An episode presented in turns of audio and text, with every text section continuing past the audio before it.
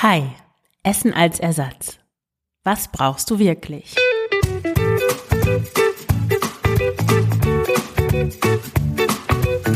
Schlanke Gedanken. Abnehmen mit Kopf und Herz. Ich bin Marion Schwenne und zeige dir, wie du mit dem richtigen Mindset und guten Essgewohnheiten dein Wohlfühlgewicht erreichst. Ganz ohne Diätstress und Zusammenreißen. Herzlich willkommen zu dieser neuen Folge des Schlanke Gedanken Podcasts. Wenn im Hintergrund ein paar Störgeräusche sind, dann liegt das an meinem etwas nervösen Nachbarn, der in der Wohnung über mir herumläuft und Chad Baker hört und an einer Baustelle direkt vor dem Haus. Also ich bitte das zu entschuldigen.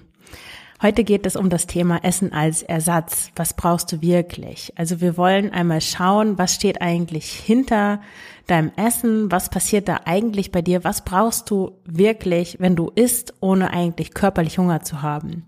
Und ich steige da direkt mal ein. Es gibt vier psychologische Grundbedürfnisse des Menschen. Diese Grundbedürfnisse sind Bindung, Kontrolle, Selbstwerterhöhung, Lust erfahren und Unlust vermeiden.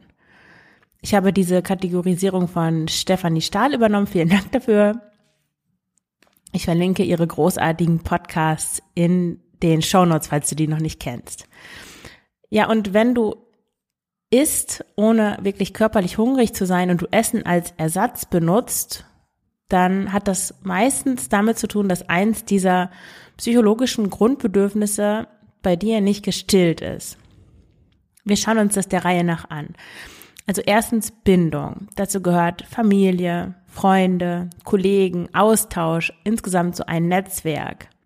Da geht es nicht darum, dass du jetzt 500 Freunde hast oder 3000 Freunde in den sozialen Medien, sondern eher um die Frage, kannst du jemanden anrufen, wenn es dir nicht so gut geht? Könntest du auch in der Nacht jemanden anrufen, wenn es dir nicht gut geht? Hast du Menschen, auf die du dich verlassen kannst, die dich so mögen, wie du bist?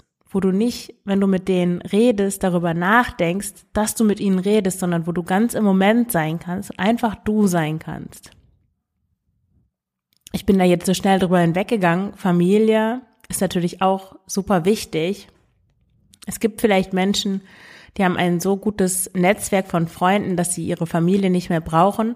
Aber für die meisten von uns ist es doch wichtig, ein gutes Verhältnis zu Familienmitgliedern zu haben. Ich habe das zum Beispiel gemerkt, nach der Trennung von meinem Freund, also von dem Vater meiner Tochter, ist natürlich auch irgendwie die ganze Familie, die an dem dranhing, ist mir irgendwie, ja, wurde mir weggenommen sozusagen, weil am Anfang, okay, da kam sie noch zum Geburtstag äh, meiner Tochter, aber das schlief natürlich mit der Zeit ein, vor allen Dingen, ja, wenn man dann neue Partner hat und so weiter, dann tritt das so in den Hintergrund und plätschert so langsam aus. Blut ist dicker als Wasser oder wie war das noch? Und dann verschwinden diese Menschen aus dem Leben und mir hat das sehr weh getan, weil ja, ich wollte die Beziehung nicht mehr, aber das heißt ja nicht, dass ich, dass ich die Familie nicht mehr wollte und also schau mal bei dir, wie es aussieht in diesem Bindungsbereich. Also hast du gute, verlässliche Bindungen, wo du einerseits du sein kannst, sein kannst, wie du bist, ohne dich verstellen zu müssen und andererseits auch ja die Bindungen, die nicht zu, zu eng sind auch. Also es gibt ja manchmal so Freundschaften, wo man sich jeden Tag sieht und wo man nicht ohne den anderen kann oder die andere und wo es dann auch oft so Eifersucht gibt, wenn man mal sich mit jemand anderem trifft. Manchmal sind auch Beziehungen so, also Liebesbeziehungen und das ist natürlich auch nicht gut. Also sind deine, erstmal hast du Beziehungen und dann auch die Frage, wie ist die Qualität der Beziehung? Sind sie in einer guten Balance zwischen Autonomie und Bindung? Der zweite Bereich, Kontrolle. Also der, der, das zweite psychologische Grundbedürfnis. Und hier geht es um die Frage, ob du gestalten kannst oder ob du nur machst, was andere von dir wollen oder was andere dir sagen. Und das kannst du auf ganz viele Lebensbereiche beziehen, zum Beispiel auf die Arbeit, auf deine Partnerschaft, auf deine Freundschaften, auch auf deine Kinder oder die größere Familie insgesamt, auf deine Hobbys, auf deine finanzielle Situation und auch auf deine Gesundheit. Also bist du da wirklich Gestalterin deines Lebens oder machst du einfach nur was die Umstände oder was andere von dir wollen, von dir verlangen oder was du sogar nur denkst, was von dir erwartet wird. Darin sind wir Frauen ja oft besonders großartig, dass wir im vorauseilendem Gehorsam das tun, was wir glauben, was von uns erwartet wird, damit wir bloß nicht anecken, damit wir gemocht werden, damit bloß keine Konflikte entstehen. Aber damit tun wir uns selber keinen Gefallen, weil wir dann eigentlich nicht authentisch sein können und wir selbst sind und unseren Werten gemäß leben, sondern ja, wir erfüllen, wir übererfüllen eigentlich Erwartungen, die wir meinen, die andere an uns stellen. Und wenn du da nicht selbstbestimmt bist und Kontrolle ausübst, dann kann das zu Unzufriedenheit oder zu Depressionen führen und auch gerade zu emotionalem Essen. Und da, darum geht es ja in dieser Folge.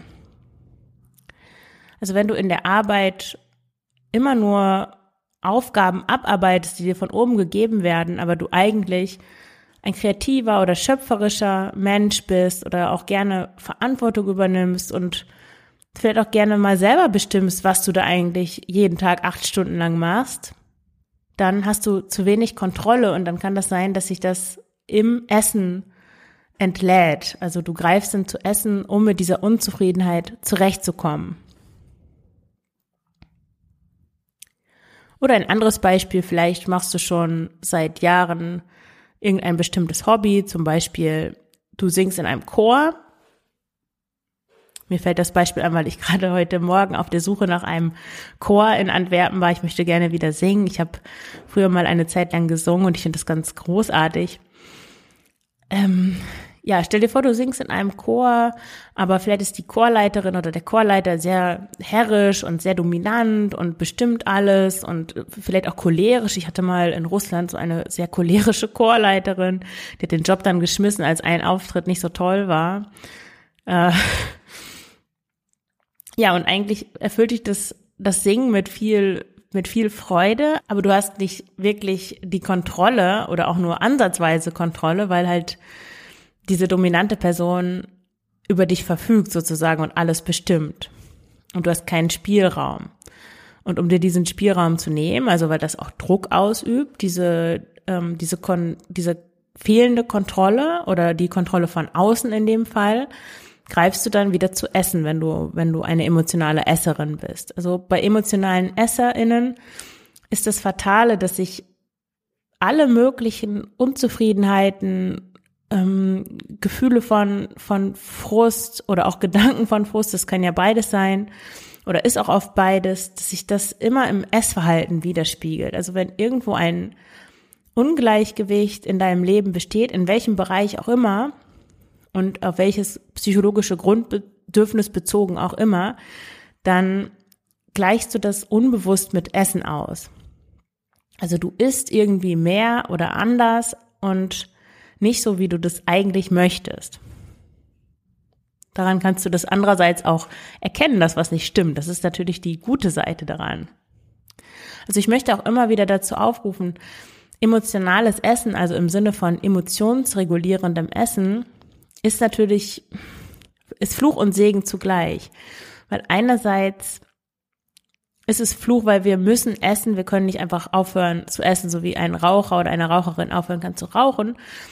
Aber andererseits zeigt uns immer ein Essdrang oder ein Heißhunger oder auch Fressanfälle zeigen uns, dass etwas nicht stimmt und dass wir da hinschauen dürfen. Also wir haben immer einen, so einen eingebauten Marker bei uns, der uns anzeigt, bitte schau hin, kümmere dich um dich, du darfst etwas verändern, irgendwas ist nicht gut, so wie es sein soll. Dann komme ich zum dritten psychologischen Grundbedürfnis, das ist die Selbstwerterhöhung. Und hier geht es weiter äh, mit den Werten, die ich ja schon angesprochen habe. Also Selbstwerterhöhung bedeutet, dass du Anerkennung von dir selber bekommst und auch Anerkennung durch andere. Und um dich selbst anzuerkennen, das ist natürlich wichtiger, weil wenn du dich selbst nicht anerkennst, dann bringt dir die Anerkennung von außen ja auch nichts, weil das ist dann so ein Fass ohne Boden, da, da, die geht dann einfach durch sozusagen ohne auf fruchtbarem Boden zu treffen. Also den fruchtbaren Boden darfst du mit deiner Anerkennung, die du dir selber schenkst, erstmal bereiten. Und die Anerkennung durch die, von dir selber, die bekommst du, indem du Dinge tust, die im Einklang stehen mit deinen Werten. Und Werte bedeutet, ja, das zu tun, was dir, was dir wichtig ist, wie du sein möchtest, so zu handeln, wie du handeln möchtest. Ich möchte dir mal ein Beispiel aus meinem Leben geben. Mir ist Familie sehr wichtig, habe ich ja schon gesagt, und dazu gehört auch Zeit mit meiner Tochter zu verbringen. Und dann habe ich immer wieder so einen Zwiespalt gehabt zwischen mir Zeit nehmen für meine Tochter mit ihrem Pepperhaus oder mit dem Frozen Schloss ist es jetzt gerade zu spielen, obwohl ich das wirklich nicht besonders gerne mag. Ich spiele lieber andere Sachen, aber Rollenspiele sind nicht so mein Ding. Naja, aber mir Zeit für sie zu nehmen und dann mit ihr zu spielen oder schnell noch den Abwasch zu machen, den Müll rauszubringen, die Wäsche zusammenzufalten, den Blogartikel zu formulieren, formatieren. Also da kann man sich natürlich tausende Sachen ausdenken, die man stattdessen machen könnte.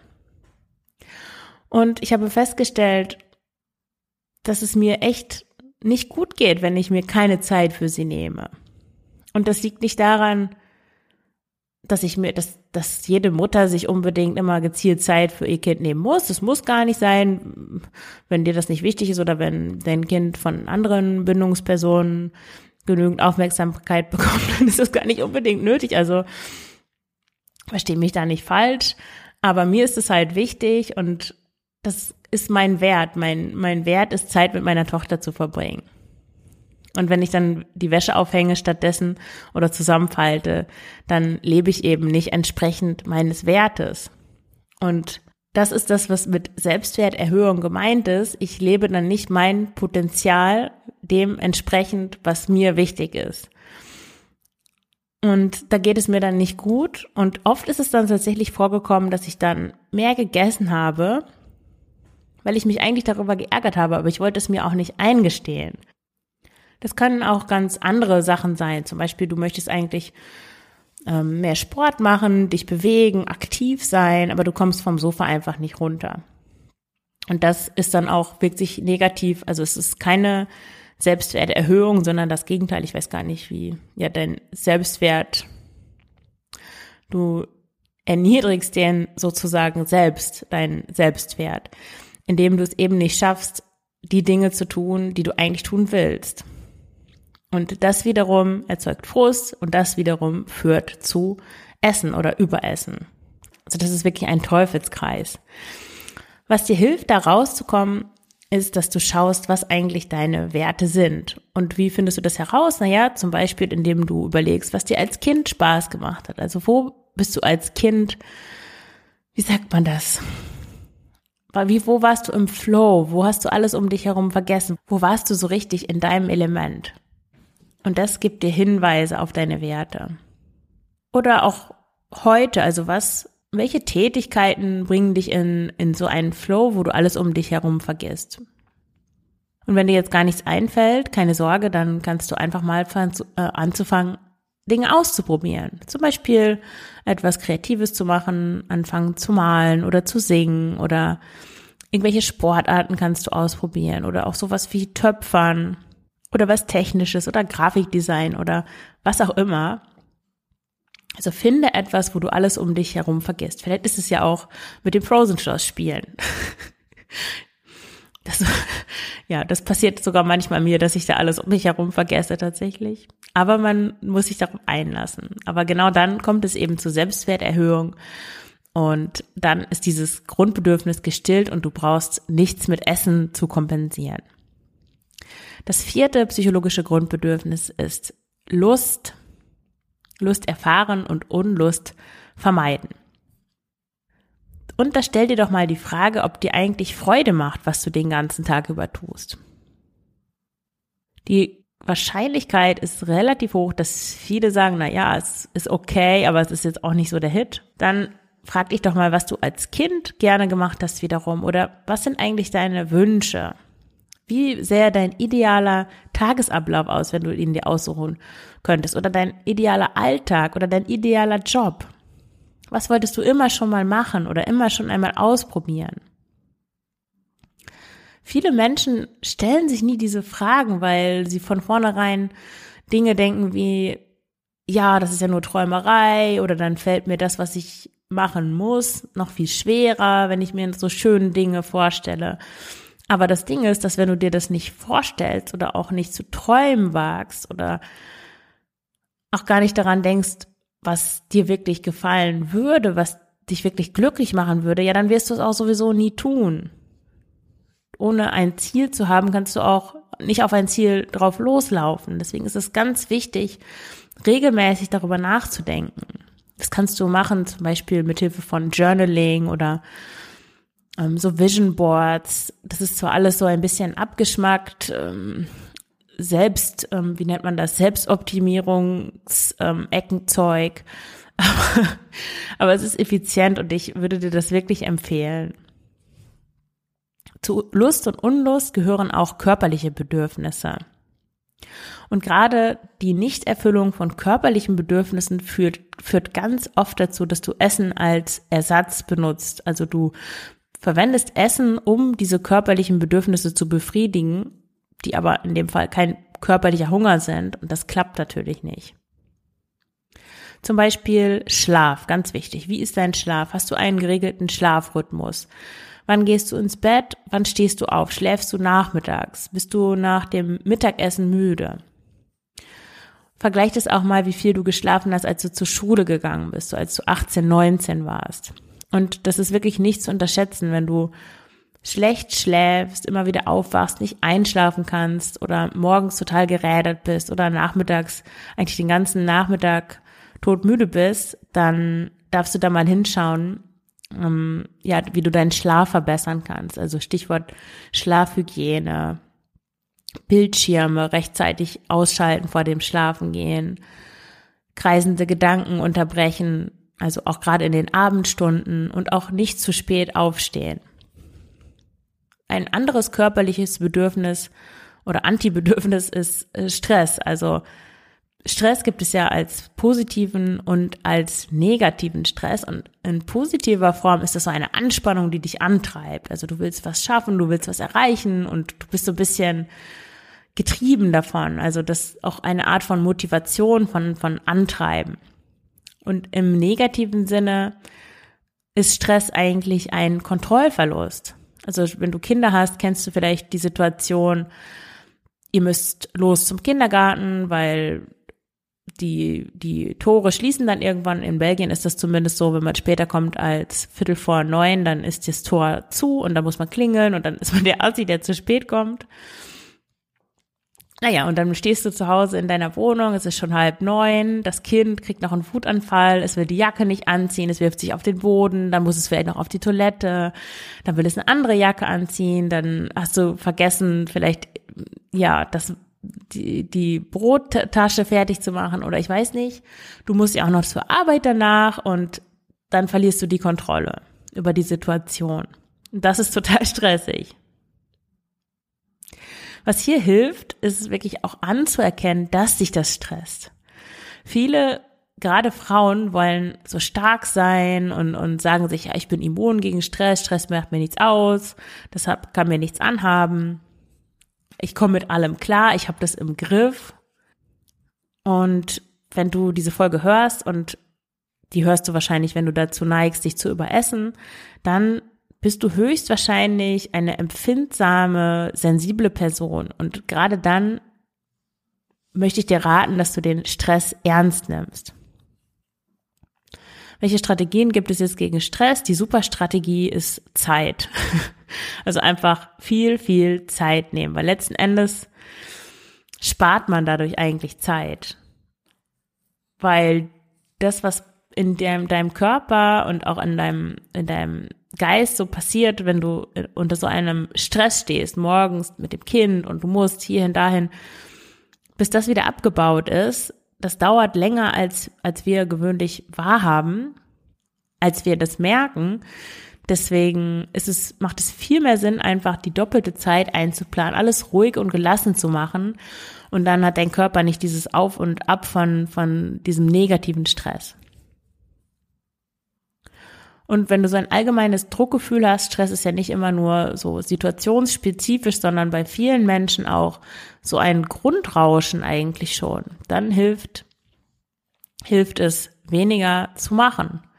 Verpflichtungen zu streichen, Verabredungen abzusagen, dir nichts vorzunehmen, eine Auszeit zu machen, einfach deine Kinder mal, wenn du Kinder hast, ein Wochenende alleine lassen oder einfach mal ein paar Tage Urlaub nehmen. Buch dir ein schönes Hotel in einer schönen Stadt und mach dir echt so ein bisschen Luxus selbst und nimm dir dann auch nichts vor. Einfach nur ein bisschen spazieren gehen, Hotel.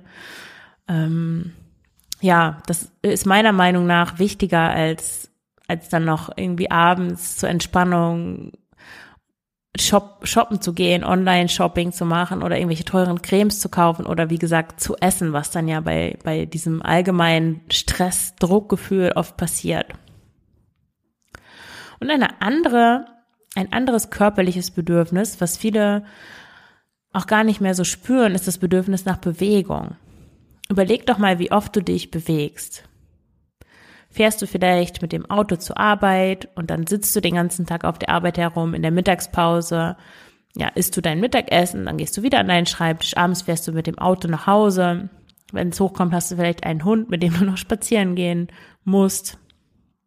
Und es geht bei Bewegung nicht darum, dass du jetzt anfängst, für einen Marathon zu trainieren oder sowas, sondern da helfen oft wirklich kleine Sachen, die einen großen Unterschied ausmachen. Also wie du dieses Bedürfnis nach Bewegung erstmal spüren kannst und es dann auch erfüllen kannst.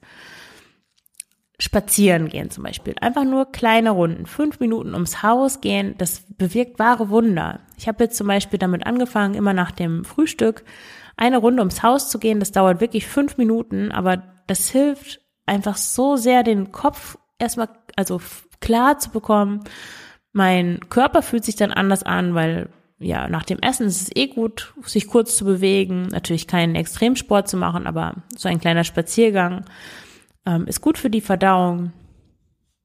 Oder du könntest auch eine Yogamatte nehmen und ein paar Sonnengrüße machen. Da musst du auch kein stundenlanges Workout oder so nachtun, äh, aber ein paar Sonnengrüße oder andere Yoga-Übungen. Oder du könntest dir eine Klimmzugstange besorgen und daran hängen. Ich verlinke in der Folge mal mein anderes Projekt Frugales Glück. Da habe ich darüber geschrieben, wie man sich mehr bewegen kann. Und du siehst da auch Fotos, wie ich an meiner Klimmzugstange hänge. Übrigens für Kinder auch eine super Schaukel, wenn man da so ein elastisches Band dran hängt. Bewegung hat noch einen anderen Vorteil. Sie hilft nämlich auch, deinen Magen besser zu spüren. Viele Menschen, die Probleme haben mit Überessen, die unter Fressattacken und Heißhunger leiden, die, denen fällt es schwer, so die Körpersignale von Hunger und Sättigung zu spüren. Und je mehr du dich bewegst, desto mehr spürst du auch deinen Körper. Also es ist nicht nur gut, die, dieses Bedürfnis als körperliches Bedürfnis zu erfüllen, um insgesamt ausgeglichener zu sein, um Fressanfälle oder einfach nur den Drang, dich, ja, den Drang, Essen als Ersatz zu benutzen, zu reduzieren, sondern auch, um besser zu verstehen, was dein Körper gerade braucht oder wie die letzte Mahlzeit auf ihn gewirkt hat, ob er schon hungrig ist oder noch nicht und so weiter.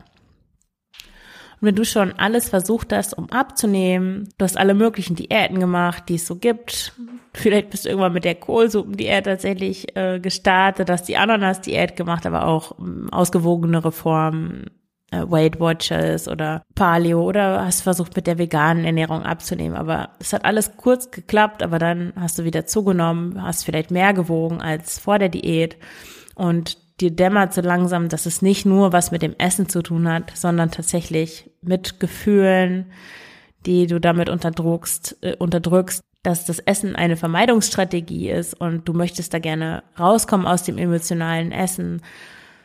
Du willst deine Gefühle spüren und nur noch essen, wenn du wirklich körperlich hungrig bist dann auch Spaß haben am Essen, aber nicht Essen benutzen für alles Mögliche, um dann am Ende des Tages mit einem vollen Bauch und so einem leeren Herzen auf dem Sofa zu sitzen und denk, zu denken, naja, vielleicht klappt es ja morgen, aber du glaubst auch schon gar nicht mehr daran. Dann hol dir Hilfe, buche ein unverbindliches Kennenlerngespräch mit mir und wir schauen, was bei dir dahinter steckt, Es hilft wirklich, sich bei emotionalem Essen, emotionsregulierendem Essen Hilfe zu holen, weil von, man kann sich selber nicht gut von außen sehen. Man hat, ist so drin in seinen Mustern und ja, ein Coach, so wie ich, kann von außen viel leichter entdecken, woran es bei dir liegt und wie du die spezifischen Situationen identifizierst und die dann auch änderst, also dich sozusagen umprogrammierst, sodass du nicht mehr mit Essen auf schwierige Situationen, schwierige und unangenehme Gefühle reagieren musst. Den Link für das Kennenlerngespräch findest du in den Show Notes. Dann danke ich dir fürs Zuhören und wünsche dir alles Gute. Deine Marion.